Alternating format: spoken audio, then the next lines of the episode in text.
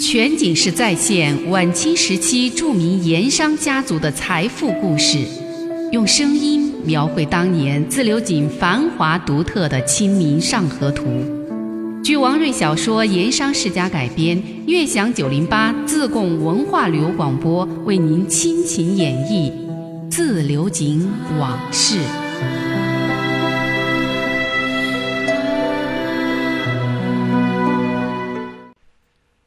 上一回说到，自流井分县县城谭梅接了陆基的县令位子。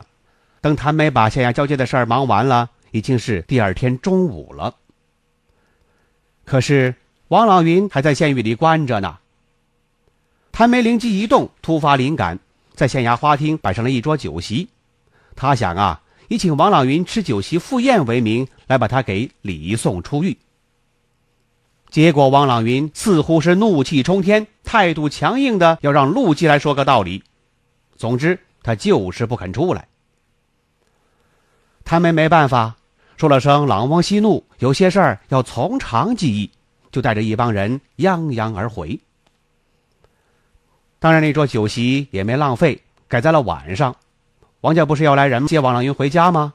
哎，正好就做了给王家的人接风洗尘酒。酒足饭饱了，谭梅又把三老爷孙跛子请到花厅喝茶，这才说起王朗云他不肯出狱，就问三老爷和孙跛子有没有什么办法。三个人经过了商议，决定第二天早饭之后，让三老爷和孙跛子到县狱卡房去探望王朗云，先问明了他的心思，再和谭梅一块商议。第二天吃过早饭，三老爷和孙跛子果然早早的就来了。去卡房探望王朗云。其实昨天晚上啊，回到了客店，孙婆子经过一番思索，终于恍然大悟：王朗云不肯出狱这一招棋，实在是妙不可言。古话说了：“上山容易下山难”，又说“抓人容易放人难”。这一次就是真正要让你官府明白什么。才叫抓人容易放人难。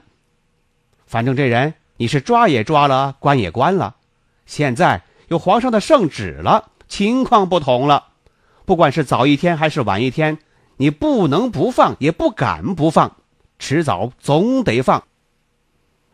那既然现在轮到你县衙着急了，何不趁此机会讨价还价，多给王家争取一点东西？这么一想。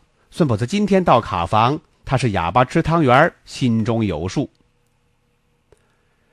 狱中的王朗云从家里头被带走，这就是好几个月了。几个月来，他这是第一次见到家里人，相见之下难免百感交集。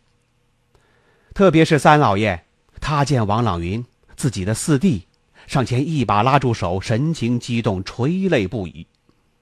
王朗云倒是还能克制自己的情绪。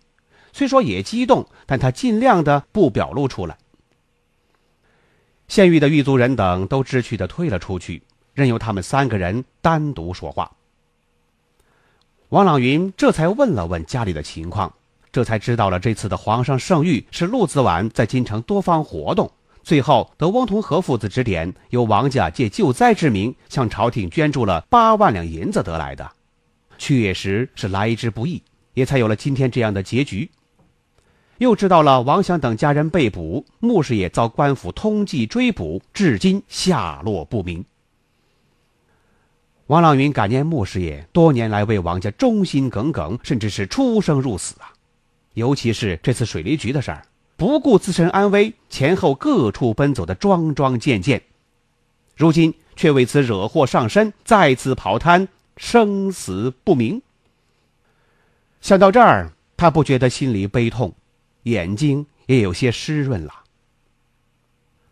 王朗云想了一阵儿，对三哥和孙跛子交代说：“穆师爷赵化乡下老家还有老母，孤身一人过日子，要马上派人带一笔银子去赵化看望安顿好老人家。要是他本人愿意，可以接回到自流井，由王家照顾，直到为其养老送终。这事儿必须马上去办。”三老爷答应，回了客店，马上就办。王朗云沉默片刻，又说：“王家必须在年前派出人员赴徐州、泸州、永宁到、川滇黔三省边界一带去寻找穆师爷的下落，让他能尽快得信返回自留井。至于官府的那个通缉令，王朗云说：“等会儿他自有主张。”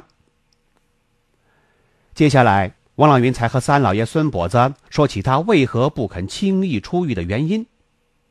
果然不出孙跛子所料，他是要以此为筹码，想为难一下官府，趁机为王家争取些条件。于是三个人很快商议出一些与之相关的具体办法和细节。全景式再现晚清时期著名盐商家族的财富故事，用声音描绘当年自流井繁华独特的《清明上河图》。据王瑞小说《盐商世家》改编，悦享九零八自贡文化旅游广播为您倾情演绎《自流井往事》。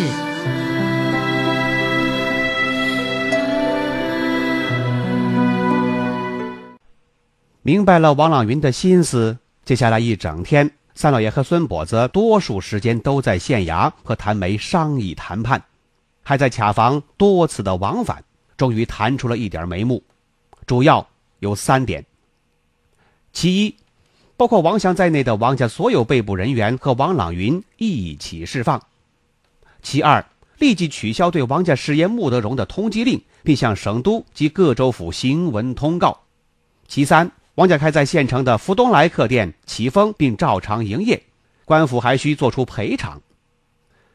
当然，王家在乎的不是那点钱，而是在于名声和面子。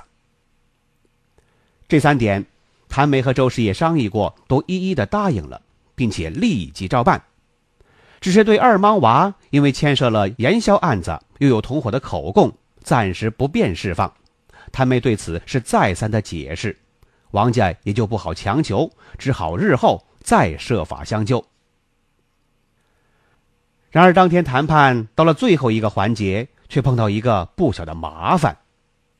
这是在商议到何时正式出狱的时候，王朗云突然对谭梅提出了这样的要求：“本人不是囚犯，过去不是，眼下更不是。陆基那人胡作非为，把我给弄了进来。”如今不追究陆基的责任也就罢了，算我宽宏大量。可是这县狱大小牢门是为囚犯所修所造，供囚犯人等进出的。我如今是皇上亲授的二品顶戴按察使，如何能从这牢门里出去？不妥。王朗云这一说，事情又变得复杂了起来。节外生枝嘛。谭梅万万没想到，眼看事情要成功了，最后的节骨眼上又弄出这么一个牢门的说法，出现这么一个变故，这事情啊，就算是卡住了。眼看天色将晚，谭梅急得抓耳挠腮，不知道如何是好。望着手下的师爷以及县衙刑房典史书办等等一众下属，谭梅无奈的摇了摇头。他不从牢门出来，又从哪里出来？莫非要把这县狱大小牢门都给拆了？谭梅手下那些人也是一个个愁眉苦脸，不知其中有什么微妙，又哪来什么主意可想？谭梅无奈之下，又请三老爷和孙跛子去卡房好言相劝。两个人回来回话，说没用，全不听。王朗云执意不肯从牢门里出来。他们这下子可真是束手无策了。只好再三的央求孙跛子：“孙先生，一定要帮我想想办法，这事儿就拜托你了。”孙跛子虽说聪明过人，经常能够猜到别人的想法，但这次他也弄不明白王朗云到底是个什么心思，为什么又突然节外生枝？他呀，也认为王朗云此举不免有些出格，不过他也不好当面去问，想了想，只好答应谭梅说。朗翁做事一向极有主见，他认定的事，其他人不好轻易让他改变。容在下慢慢思索，看有没有什么好的办法。就这样，又过了一夜，事情还是没有解决。不管谭梅这些县衙的官吏，还是王家的人，其实两边都在着急。第二天吃过了早饭，谭梅正在内室喝茶，心里想着昨天的事情，脸上带着倦意。昨天的事儿啊，他可是想了几乎一整夜，没睡好。这时跟班突然来报，说是刑名李师爷求见。谭梅本想推说不见，但跟班却告诉他，说李师爷想到了一个送王朗云顺利出狱的好主意，特来禀报大人。谭梅一听，立刻来了精神，吩咐道。请李师爷花厅喝茶。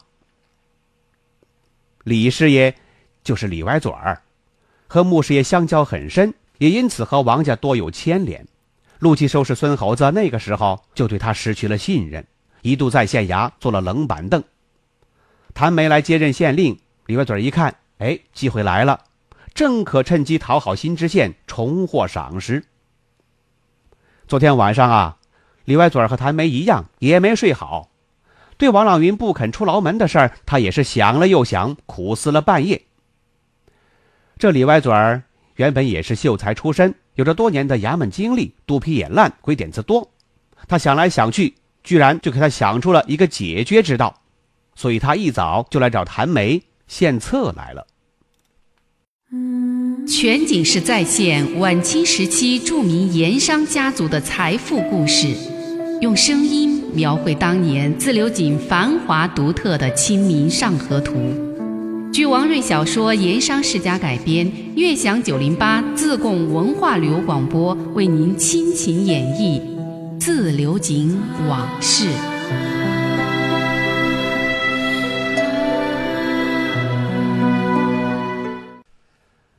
李歪嘴儿想出了如何把王朗云请出县狱，一大早来找谭梅献策。李歪嘴恭顺的有点讨好的说：“谭大人，关于王朗云不肯从牢门里出来的事儿，昨晚小人想了一夜，倒是有了个主意，特赶来向大人禀报，不知可否，还望大人指正。”李师爷客气了，有什么主意，但说无妨。李歪嘴儿看着谭梅的脸色说。王朗云不肯从牢门出来，也有他的道理。眼下他已是皇上亲封的二品衔按察使，自然不肯从县狱牢门走出。不过王朗云不出来，也始终不是个办法，所以小人想了一个绝佳的主意，这就是……李歪嘴儿看着谭梅听得很认真，他就放心的讲去。大人可让人在县狱二间围墙之上用木板搭成一个天桥，前后用木梯来接应，专供王朗云从天桥上行走出狱。如此既应了王朗云不从牢门出来的话，又解了其出狱难题，岂不为好？李歪嘴一边说，一边还用手比划，让谭梅听得明明白白。谭梅想了想，拍手叫好。您别说，还真让李歪嘴儿给破了这道难题。谭梅让人到狱中给王朗云说了这个办法。王朗云听罢，沉思了一阵儿，终于他点头认可了。谭梅是长舒了一口气呀，马上安排人做好一切准备。当天下午，县狱雇来一帮工匠，好一阵紧张施工。没多大功夫，这道特殊的天桥就当街大了起来。从县狱二间的天井院子里。用一架木板拼接成的仅供两人并行的独木桥，搭在了和大街相隔的高墙上，形成了一道独具一格的独木天桥。王朗云从天桥出狱的时候啊，富顺县是全城轰动，万人空巷，都聚集在县衙左侧围墙临街那一带，要亲眼目睹这个千年奇观。一个被衙门拘押入狱的盐商，几个月之后，竟然要县衙为他搭天桥，自己从天桥里跨出狱墙。一切准备停当，县于二间院子里，县令谭梅带一众的官员、师爷、杂役人等为王朗云送别。这个时候的王朗云，穿着王家特意从自流井带来的绣着孔雀的三品官服，头戴镶蓝宝石的红顶官帽，在王家的随身跟班接送之下。从木梯跨上天桥，昂首阔步，高势挺胸，跨出了县狱。哎，你可能要问了，这王朗云不是新收了二品吗？怎么还穿三品官服呢？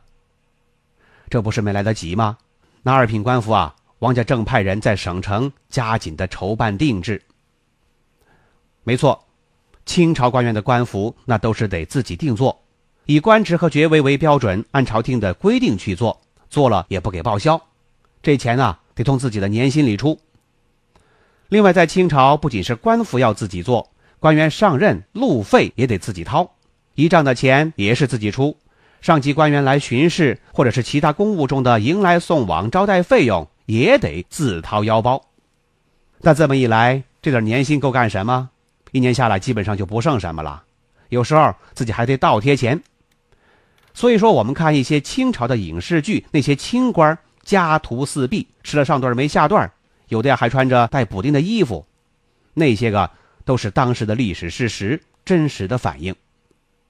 在清朝当官。如果不干点贪污受贿的事儿，那就得过得非常的清苦。我们还是说这天王朗云出狱，在天桥临街这一边，王家的三老爷、师爷孙跛子、二少爷王驼、四少爷王卓以及一众的家人、跟班、护卫、家丁、轿夫、马夫人等，早在街上就等着了。王朗云专用的绿泥四抬大轿也停在街沿儿四名轿夫都换了一身新衣裳。王家还临时雇了一帮吹鼓手，也列好了阵势，准备吹打奏乐。当王朗云在天桥上出现，王家人等一齐的鼓掌欢迎，那帮吹鼓手也跟着奏响了手里的锣鼓乐器，一时间是掌声雷动，锣鼓喧天。伴随着四周围观百姓一阵阵的鼓噪喝彩之声，王朗云在跟班的护送下缓步走过天桥，又下了木梯。和三老爷孙跛子以及两位公子见过面，王朗云又双手抱拳高举起来，向四周围观的人群略微致意，然后安然跨步进了自己的四台绿泥大轿。